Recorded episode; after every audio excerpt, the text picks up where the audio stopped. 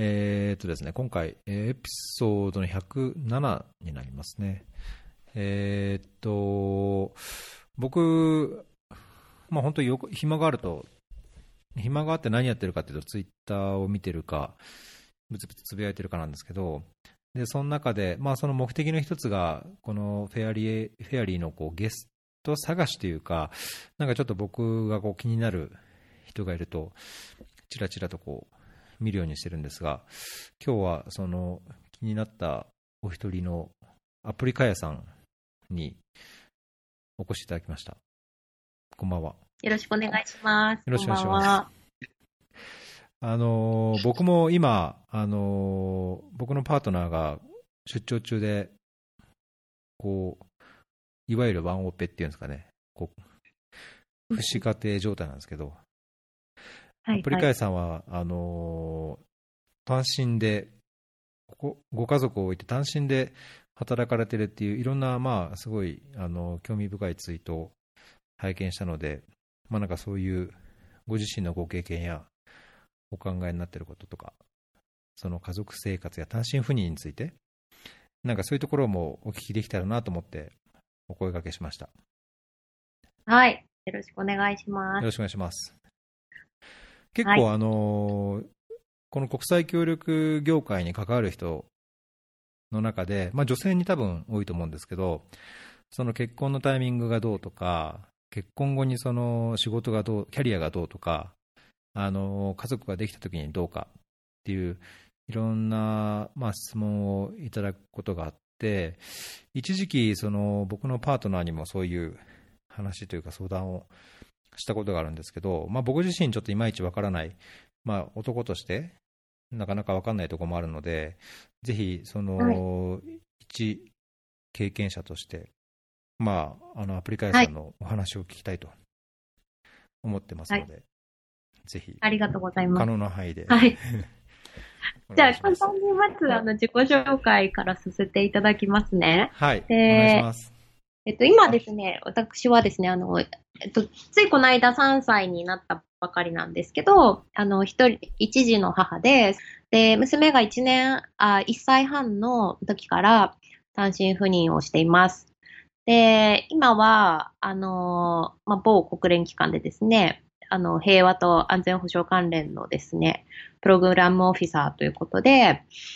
えー、1年ほどこちらで働いています。なんか僕はどこから、どこからどう 突っ込んでいいのか、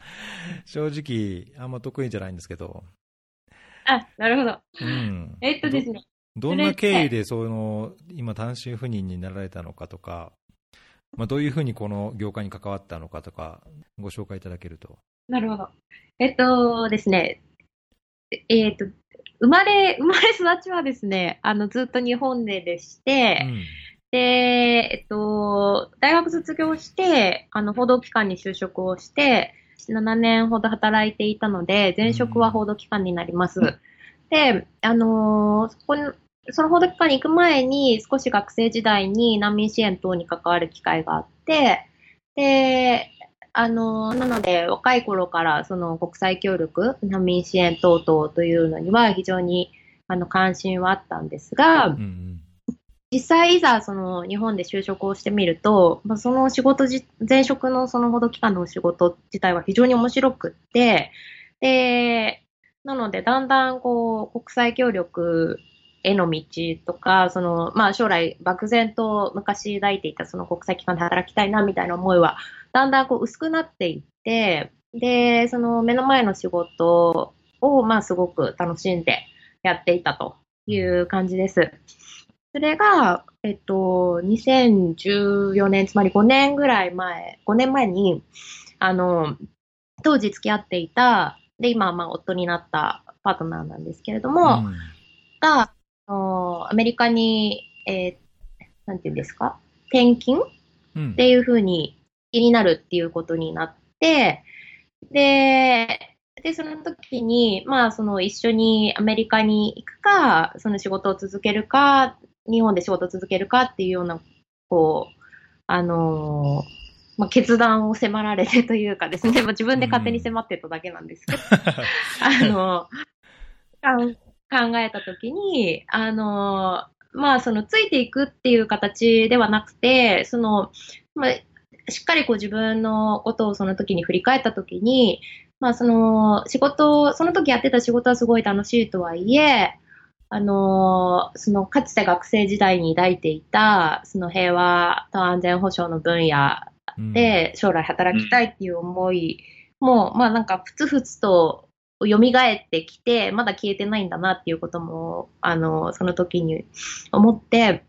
で、であるならば、その、あの、夫になる人が、その、転勤するのと同じタイミングで、その、もう一度、その、学生時代に抱いていた、まあ、夢を 追いかけるために、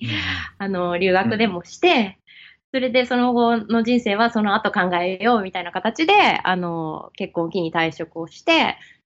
アメリカで留学するという選択をしました。おじゃあ本当に同じようなタイミングでうまく留学もできて、お互いアメリカの同じとこにいて生活されてたんですか？そうですね。あのー、あの、実際には1年ずれていて、うん、あの、夫の転勤が決まり、夫がまあアメリカに行って、で、その後私が退職することを決めて、で、まあ、退職してから、なんか英語の TOEFL の勉強とか始めたんですけど、うん、それで留学準備をして、 apply をして、で翌年の秋から、あの、修士を、に進んだっていう感じです。えー、いいですね。なんか、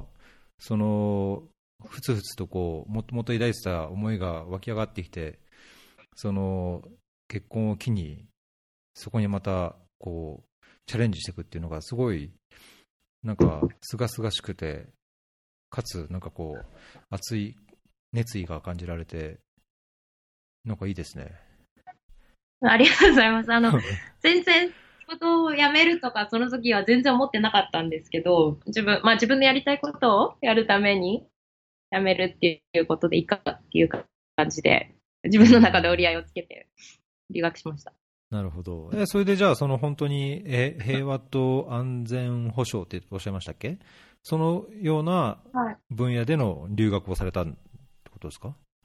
そうですね。あの、実際には、まあ、なんかさ最初バクッと平和と安全保障みたいな感じで考えてたんですけど、うん、実際に先行したのは、最終的には紛争解決っていう分野と、あと国際人権法とか国際人道法とか、あの、そのちょっと法律に関わる分野等を先行しました。はい。うんいや、なんかそこから、そのお話聞くと、なんかその今の国連機関にすごいつながるようなイメージありますけど、その当時からやっぱり、国際機関、国連とかに、こう、なんだろう、その先の道を考え、イメージはあったんですか？それとも全然、その先どうにかなるや、さっきおっしゃったみたいに、まあ、とりあえず行って、やりたいことやって、その先はどうにかなるだろうみたいな感じだったんですか？うん、なんかその、退職した時には、あの、まあその、将来まあ、退職した後、退職して留学した後の道を考えたときに、あのー、仕事はまた再開はしたいっていう思いは非常にあって、うん、で、その中でその、あの再開するんであれば、まあ、自分がその大学院で勉強する内容に近い分野、あるいは、そのもう一度報道関係の仕事に戻るかどっちかだろうな、みたいな感じのかなりバクッとした 感じで、はい。えー、留留学生活はどうですか？あのアメリカの修士だと2年ですか？そうですね、2年間行ってました。うん。もうだいぶじゃあ、その本当、学生として勉強に没頭してみたいな、どんどんこう本当、やりたいことを突き詰めていったみたいな生活でした？いや、それはですね、その、まあそういう新新しいというか、その国際、あの、国際協力につながる分野での専攻をして、まあ将来的にキャリア、将来というか、あの、卒業後キャリアを築きたいっていう思いもあったのと同時に、子供も欲しいなっていう思いもあって、で、あの、子供を産むんであれば、その、転職を始める前の方が、まあ時期としてはいいんじゃないかななんていう思いを抱いてた矢先に妊娠が発覚して、うん、で結局、あの、修士2年間のうちの最初の1年目にすでに妊娠をした状況で入学することになって、で、修士1年目にの春学期なんですけど、に出産をして、えー、で、あの、はい、出産して2週間ぐらい学校休んで、で、期末試験を受けて、出産後1ヶ月ぐらい後には受けて、で、あの、夏のインターンやって、2年目にあの、卒業したっていう感じです。すごい、すごいですね。いやあのー、多分、アプリカ屋さんもいろいろそういう、なんだろう、こう、結婚、出産のタイミングとか、まあ、女性ならではのこう悩みの相談とか受けるとは思うんですけど、なんかこう、やっぱり、まあ、この国際協力の業界でなくても、そのなかなか自分でキャリアをこう築く中で、どのタイミングで結婚するか、出産するか、まあ、相手、パートナーの考えもよりますけど、いろいろこう悩ましいところってやっぱり実際あると思うんですね。あのご自身の中では、なんかそこら辺は特にこう考えず、やっぱりどうにかなるかみたいな、どっちもやりたいことをやろうみたいな気持ちが強かったんですか？いやー、なんかあのー、すごい、あのー、迷い、迷うっていうか、いろんな葛藤を抱えてましたね。うん、あのー、結婚出産、結婚のタイミングもそうですし、退職もそうでしたし、まあ退職とともにその決断した留学もそうですし、それからその妊娠、出産、子供を産むタイミング、持つタイミングっていうのも、そうですね、ずっとなんかいろいろ葛藤と悩みと の中で、です。はい。今、もしその、そういう経験、葛藤の中で、あの、結果的にいろいろ、ね、いろんな巡り合わせもあって、今に至ってると思いますけど、今、例えばじゃあ、その、結婚のタイミングとか、キャリアと出産とかっていうのを、迷ってる女性がいらっしゃるとしたら、まあ、そういうような質問を受けた場合に、どういうように答えられます？うん。この間ちょっとツイートしたことでもあるんですけど、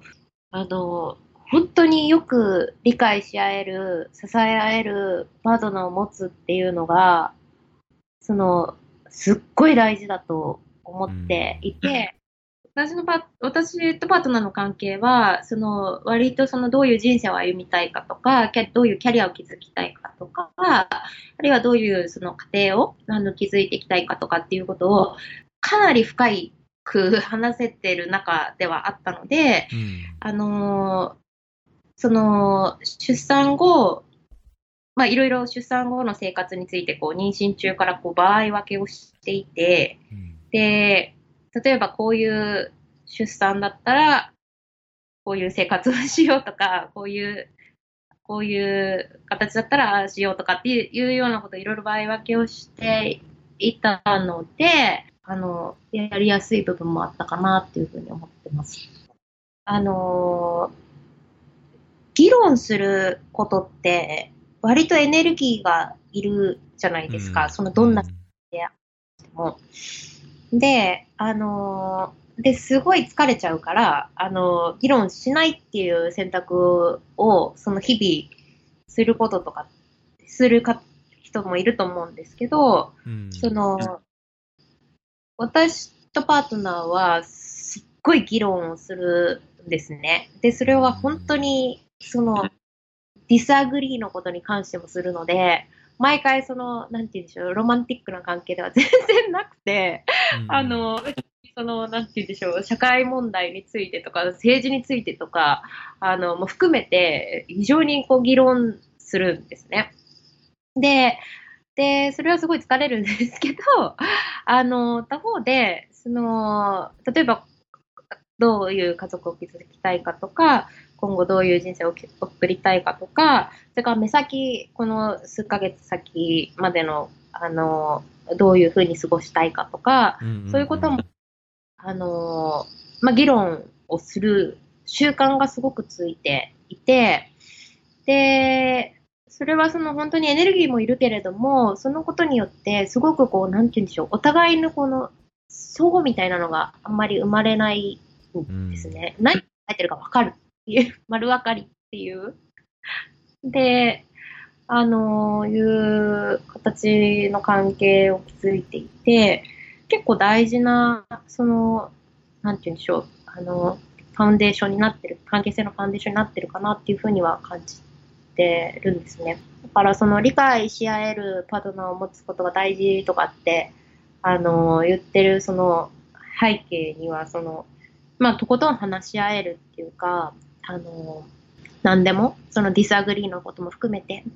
あの、話す、話せるっていうのがすごく関係性において大事になってるかなっていうふうに思ってます。うん。しみ入りました。その出産後は、どうにか、あれでした、まあ、出産後も、まあ、最初のうちは、あれかもしれないです、僕もその主婦してるときに、3ヶ月の息子を、まあ、3ヶ月の時から僕、主婦で面倒見てたんですけど、なんかだんだんこう、やっぱ成長とともにやることも大変になるし、時間も拘束されるし、すごい大変な思いをしたんですけど、僕としては。それこそ留学、修士課程で論文とか、こうどんどんどんどんこう追い詰められてくる頃に、子育てもやっぱ一歩一歩進んでいくっていう環境は、想像するだけでもやっぱりそんな簡単じゃないと思うんですけど、出産後のその修士課程の留学っていう生活はいかがでした？そうですね。あのー、なんか、あの、いくつか多分すごいあの、ラッキーというか、あの、だったことがあって、で、それは、その、割と早く復帰できる、できたっていうことが一つで、です、あの、まあでもその、もし早く、早く復帰できないんだったら、休学して、あの、もういいかなっていうふうに思ってたんですけど、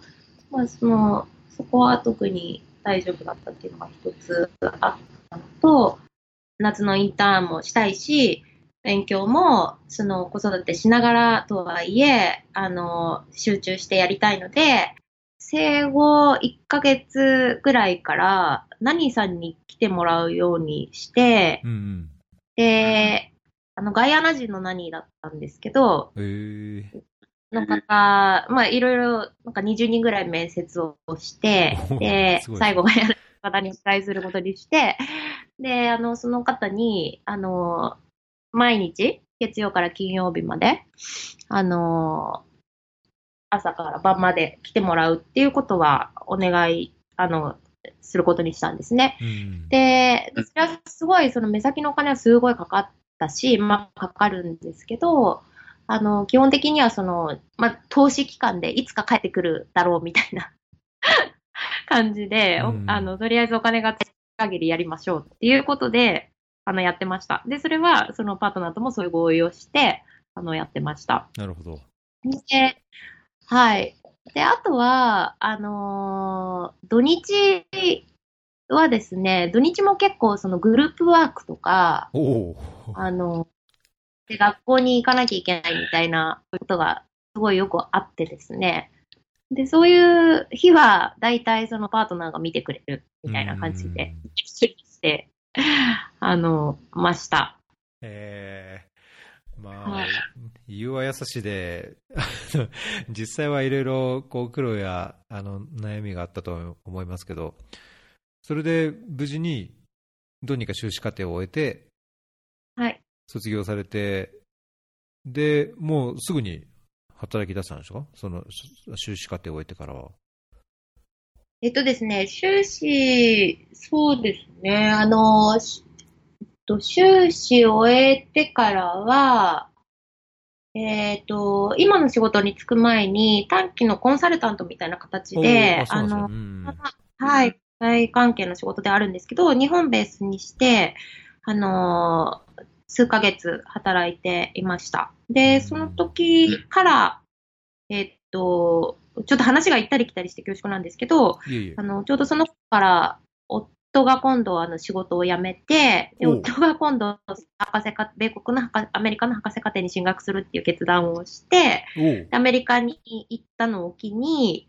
娘はその夫と住むようになって、で、私は日本にいたんですけど、その単身赴任みたいな形になってました。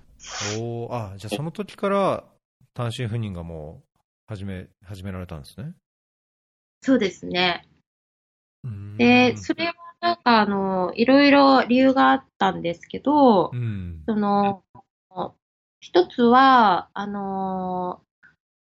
まあ、その後ですね、こっちの、その、今の南スーダンの仕事に就くっていうことも決まっていたので、あの、もう、早かれ、遅かれ、その、結局娘はその、夫と住むことになるだろうっていうことを考えたときに、なるほど。うん、それだったらば、そのいろいろ、例えば日本で数ヶ月だけ、その、ある保育園に通って、で、今度アメリカに行って、また別の保育園に入れ直してみたいな形、いろいろ環境を変えるよりは、その、あの、一つの場所で環境に馴染んでいった方が、まあ、娘にとっての負担は少ないのかなっていうことで、あの、一つは、私が日本にいる間も、その、早めにアメリカに送り出してというか、うあの、またっていう感じですね。はい。それもやっぱりじゃあ、これまで同様、そのパートナーの方とは、そのこの先のこうやりたいこととか、それぞれのこうキャリアのこうイメージとかっていうのをいろいろ深く話し合って、そのまあ、単身赴任になることについても、やっぱりいろいろな可能性やこう方向性を議論した上で考えて決断されたみたいな感じですか？そうですね。あのー、そうですね。数ヶ月だけでも、あのー、長く入れる、一緒に入れる時間が長い方がいいかなとか言って最初思っていて、うん、あのー、そう、結構、悩、それもまた悩んだんですけど、うんうん、結局は娘はアメリカで育ててもらうことになるので、だったらまあ早めに、あの、行った方がいいかなっていうような感じでした。で、今、その、単身赴任されて、もう今、な、何年かって感じですか ?1 年か2年かたら経たれた感じですか？今、そう、ちょうど1年半ぐらいですね。うん。実際に、いかがですか？まあ、大変なこともあるでしょうし、どうなんでしょう。僕、単身赴任したことないんで、ちょっと わかんないですけど。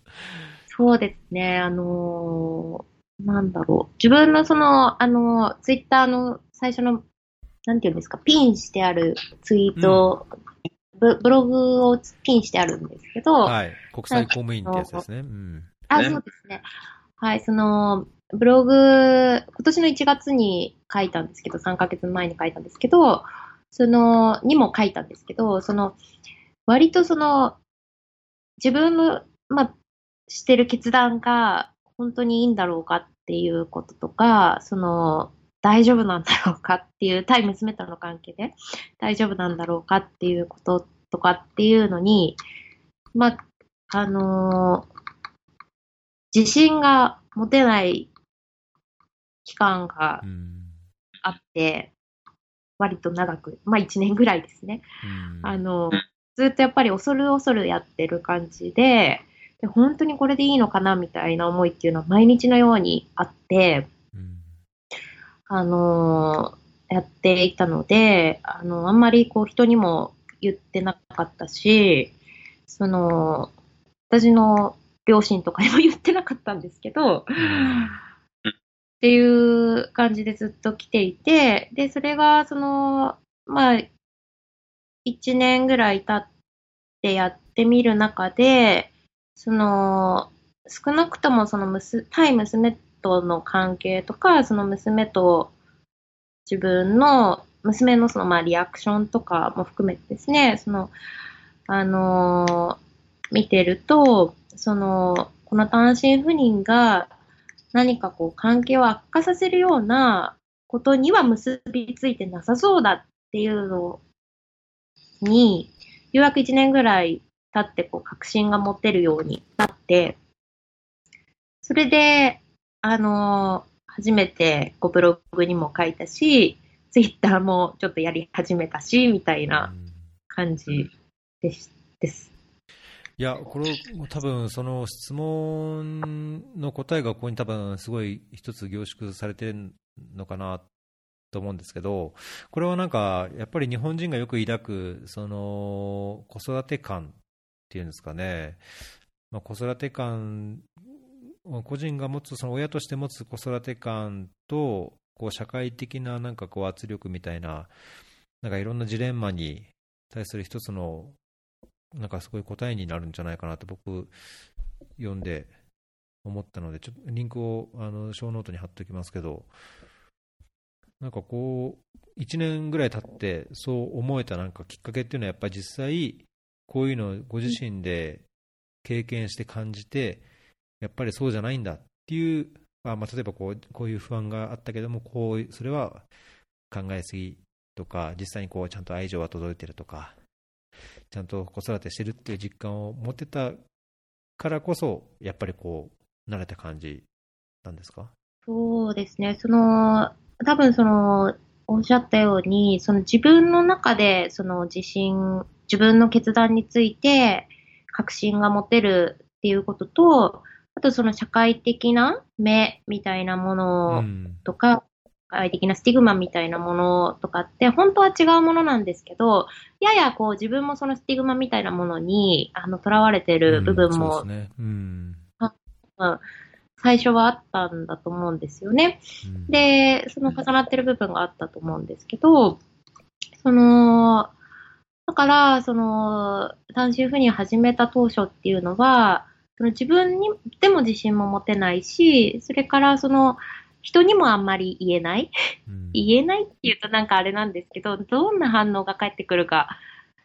で、それによってこう、なんて言うんでしょう、落ち込む、うんうん、落ち込むないみたいな。あの、感じもあって、その、あの、そう、当初は多分、両方自信が持てないっていう感じだったと思うんですけど、実際、でも多分その自分で自信が持てないっていうことの方が大きくって、で、だからまあ人にも話せなかったんでしょうね、多分。人にも話せないって言ったら、うんうん、はい。人にしか言えない、言わないっていう感じだったんだと思うんですよね。で、で、それがでもその、まあ、実際にその、あのー、一、まあ半年とか、あの、一年とか経っていく中で、その、これはもう本当娘に感謝っていう感じですけど、うん、その、とりあえず、なんて言うんでしょう、その、うん、あの、多分、その、一緒に住んでたとしても、変わらないであろう関係性、うんを、あの、日々、スカイプで、例えば、あの、画面越しに話している時も、それからその一時帰国して、あの、2週間ぐらい一緒に定期的にいるんですけど、定期的にいる時も、感じさせてくれることがあって、多分、その、娘がそういう感じで、こう、付き合ってくれるって言ったらあれですけど、向き合ってくれる、うん、あの、感じなんだなっていうのを、こう、一年ぐらい、こう、かけて実感して、まあ、毎回、こう、確信をして、大丈夫だ、大丈夫だ、みたいな感じで、よし、大丈夫だった みたいな感じで、そのくらい経って、こう自分に自信、自分の決断に自信が持てるようになって、でそしたら、その対、その、あの、対外的な、あの、不安みたいなものも、まあそれはもうなんか言う人は言わせとけみたいな気分になる、みたいな感じですかね。いやいや、なんかすごい、あの、こうブログにも書いてますけど、その、なんだろう、こういいいい意味で力が抜けて、その等身大の、うん、まあ、その、あるがままにこう、ね、感じたように、で、自分なりにこう、自分らしくやってる感じが、まあ、それが単なる自分の自己満足だけじゃなくて、その、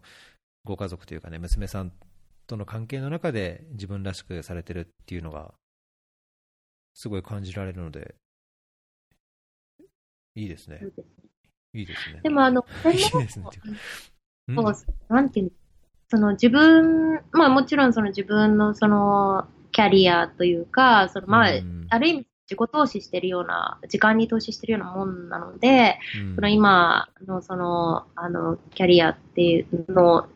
その進展と、あとその娘の成長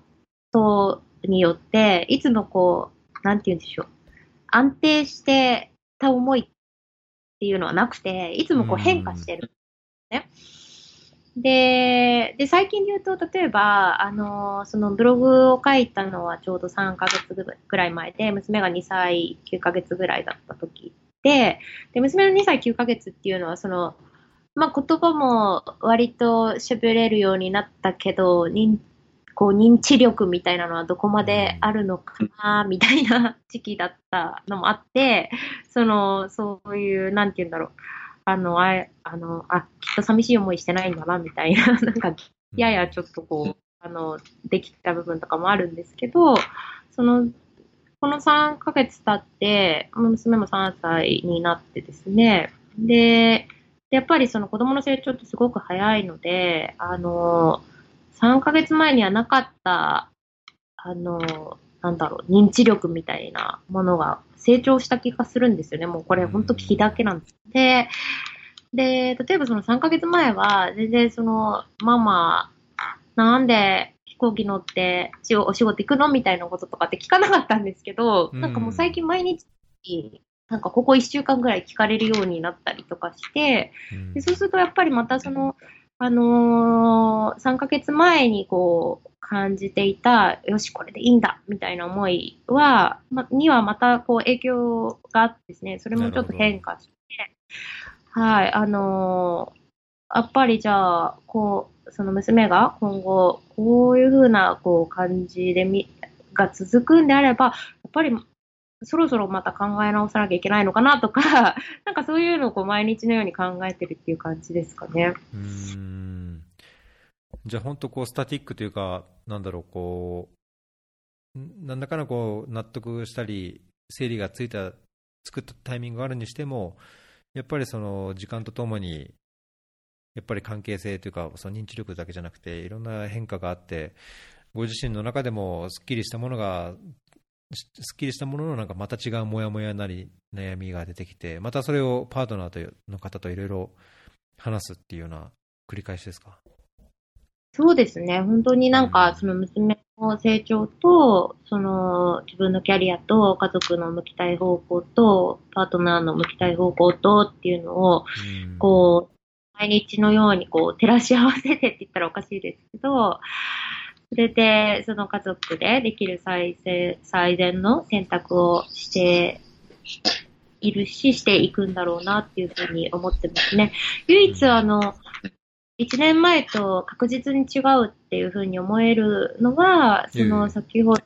おっしゃってたように、その社会の、その、からどう見られるかとか、その、女性はこうあるべきみたいな、そのスティグマみたいなものっていうのは、今はもう一切なくて、うん、そういう、そう、そこに対する不安みたいなのは、そうですね、もうな、な、ないっていうか、なんか吹っ切れちゃってるっていうか、っていう感じはあるので、あとは本当になんかその家族の中の、その、みんなの成長をこう比べてみたいな話ですね。うんまあ、これからまたね、あのまあ、双方のそのパートナーの方との、まあ、仕事のタイミングとか、まあ、それこそあのお子さんのこう成長とともに、まあ、予期せぬいろんな変化はあるとは思うんですけども、まあ、そのようにこう留学してその自分であの、まあ、平和とかその国際人権、紛争解決とかいうのをされて、今そのような仕事もされている中で、そのやっぱりご自身の中でキャリアとしては、そういうのをどうしても続けていきたいっていう思いは、今でも強くあります？うん、そうですよね。あの、なんかいつもこう、なんていうんだろうな。なんかその娘の成長との本当に競争って言ったらおかしいですけど、なんですよね。で、その、なんだろうな。まあこれどうやってこう、は、あの、測るかとか、そのどうやって本当の真意を読み取るかっていうのは難しい話で、多分答えがないんですけど、うん、その、娘がなんかこう、動揺したり、その、もう、あ、この環境じゃ娘にとって本当に良くないだろうなっていうような、こう、状況になりそうだったらうん、あの、やめようって思ってるんですね。うん、いや、っていうのはその自分のキャリアのことを優先させるのはやめようって思ってるっていうことなんですけど、うん、で、それって多分すごい難しいし、あの、なんだ、そんなこと言ったら、あの、そんなのわかんないじゃないかみたいな、もうすでに影響があるかもしれないかみたいな、なんかあの、こともあると思うんですけど、うん、まあそういうふうに、その、なんて言うんでしょう。家族の中で、そういうふうに結論を出したらって言ったら変ですかね。なんか、出したらまた違う、その、キャリアとか生き方とかを考えるっていうのはありかなっていうふうに思ってるっていう感じですかね。うん。うん僕もだけど似たように思ってますね。なんか、そんなに、まあもちろんキャリアというか、やりたいこと、まあ必ずしもその国際協力とかこういう国連とかに限らず、やりたいことはやっぱりいつでもあるので、まあこのポッドキャストもそうなんですけど、こうやりたいことはあるものの、やっぱりその自分がやっぱり今、寄って立つものって家族だし、家族があっての僕だなっていうか、まあ、家族家族があって僕がこう生かされてる、やりたいことできてるっていうのを、すごい感じることがやっぱ増えて、年を取るほどこう増えてきたので、なんかいざとなった時には、なんかそういうところが、こう自分の 判断をこう変えるところまあ、子供の教育環境なのか、生活環境なのか、家族の生活環境なのかとかっていうのは、なんか考えるところがあるので、すごい似てる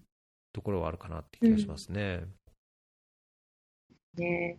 なんか、そうそう、そういう意味では、その、こう、こんな単身赴任をして、あの、3、3歳の娘と離れて暮らしてるけど、うん、家族が一番その決断の決める一番の要因だと信じているっていう。はい。いやなんか僕はこういう話を、やっぱり、あれですね、そういうキャリアを考える女性だけでなく、まあ、そのキャリアを考えるなのか、あるいはそのパートナーがそういういろんなキャリアと家族について考えてる、パートナーを持ってる男だ男男というか男性の方も、まあ、やっぱなんかすごい考えてほしい、考えるべきかなと思いますよね。なんか女性からのそういう相談というか質問は受けるんですけど、あんまりやっぱりどうしても、まあ、日本人だからなのか、日本人の男性でこういうの業界にいる人で、あるいはこういう国際協力を目指すような方で、そういう悩みとかっていうのはあんま正直聞いたことないので。あそうですか？なんか、私の感じだと、その、うん、国際協力のにいる男性は、まあ結構単身赴任してる方も多いじゃないですか。で、その単身赴任してる方は、割とその、あの、私は結構その女性ならではの悩みなのかしら、みたいなのを最初思ってたんですけど、うん、割とこう結構その単身赴任性とか同じぐらいの世代の、その、お持ちの方とかと話すと、結構みんなその、なんて言うんだろう、家族に対する思いとか、で、割とその、男女問わず、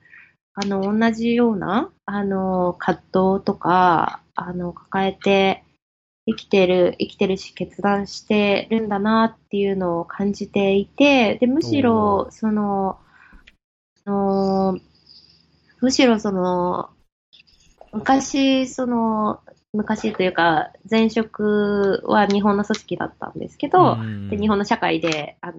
使ってきてたんですけど、その日本の組織で働いてた時の、その同僚とか、男性の同僚とか、あの、なんだろうな、なんか、の方が、なんか、なんて言うんですか、その、家に例えば夜遅く帰ることについて深く、別に、こう、と、したいっていうか、うん、なんか あの、感じだなみたいな、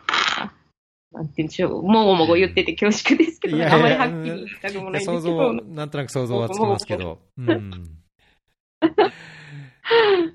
まあ確かそう、そうか、うん、国際協力の人はまあまだあれかもしれないですけどね。まあ、だから僕はまあ本当個人的にはそういう話、男性側の話をあんま聞いて、まあどっちかっていうと、その、いろいろ今まで住んだ国でも、その男性、男の方、男性の方が仕事できて常にやっぱりついてくるのは女性がやっぱマジョリティだったし、その、その奥さんっていうかパートナーの方の方女性の方もそういう国際協力の仕事をもともとしててもなんかこう家族ができたことでもう家庭に入っている方も多いですしうんなんかこう、ね、双方がこうキャリアをこう考えたときにお互いのこうバランスをとってお互いがこう家に入ったり出たりとかっていうようなことがもっとあってもいいのかなっていう気はしなくはないですけどね。なんですね。じゃあ、その国際機関、その国際協力の場も、日本社会の場も、実は似てるっていうことかもしれないですね。ね まあ、もちろん人によるんでしょうけどね。まあ、だからこそなんかこういろんな、ね、ケースとかいろんな考えをこう聞いて、なんか変にこうステレオタイプに縛られずに、あのそれぞれの家庭のあり方があっていいんじゃないかなというのが、なんかすごい最終的な結論になっちゃうような気がしちゃうんですけど。そうですね。なんか、あの、私がすごい感じているのは、なんかその、うん、ツイッターとかブログとかで単身赴任してますよって、その、3ヶ月ぐらい前から、その、言う、一応その言うようになったというか、言えるようになったというか、うん、あの、なったんですけど、その、別にあんまりその、なんて言うんでしょう。好ましい形だとは全然思ってなくって、やっぱりその、あの、好ましいのは、その、みんな家族一緒に住んでる方が好ましいだろうなっていうのはすごく思ってるんですね。自分の価値観としては。で、で、だからどっちかっていうと、その古典的な、その、日本人の男性の働き方にすごい近くなってるんだろうなっていうふうに思っていて、うん、で、で、はい。で、それでも、なんかその、あの、な、情報発信というか、その、あえて単身赴任してますよみたいな形で、その、ツイッターとかブログとかをやっているのは、まさに今、あの、おっしゃった、高橋さんおっしゃったように、あの、なんか、その、いろんな家族の形があっていいよねっていうことは、すごく、こう、なんていうんだろうな、なんか、発信したい一つではあるかなっていうふうに思っているので、うん、そこにこう、あの、向けて発信してるっていう形ですね。うん。いや、僕はすごいいいと思いますね。はい、うん、僕自身もなんかそういうのやっぱり知りたいし、聞きたいし、うん、いや、よかったです。あの、そういうお話が聞けて。ありがとうございます。はい。はい。はい。じゃあ、ちょっとこんなところで、はい。時間も時間なので、はい。はい、じゃあ、今回はエピソード107ですね。あのまあ、国際協力っていう、その、なんだろう、こう、専門的なとか技術的な話以上に、その、まあ、その、こういう業界、まあ、こういう業界に限らずですけど、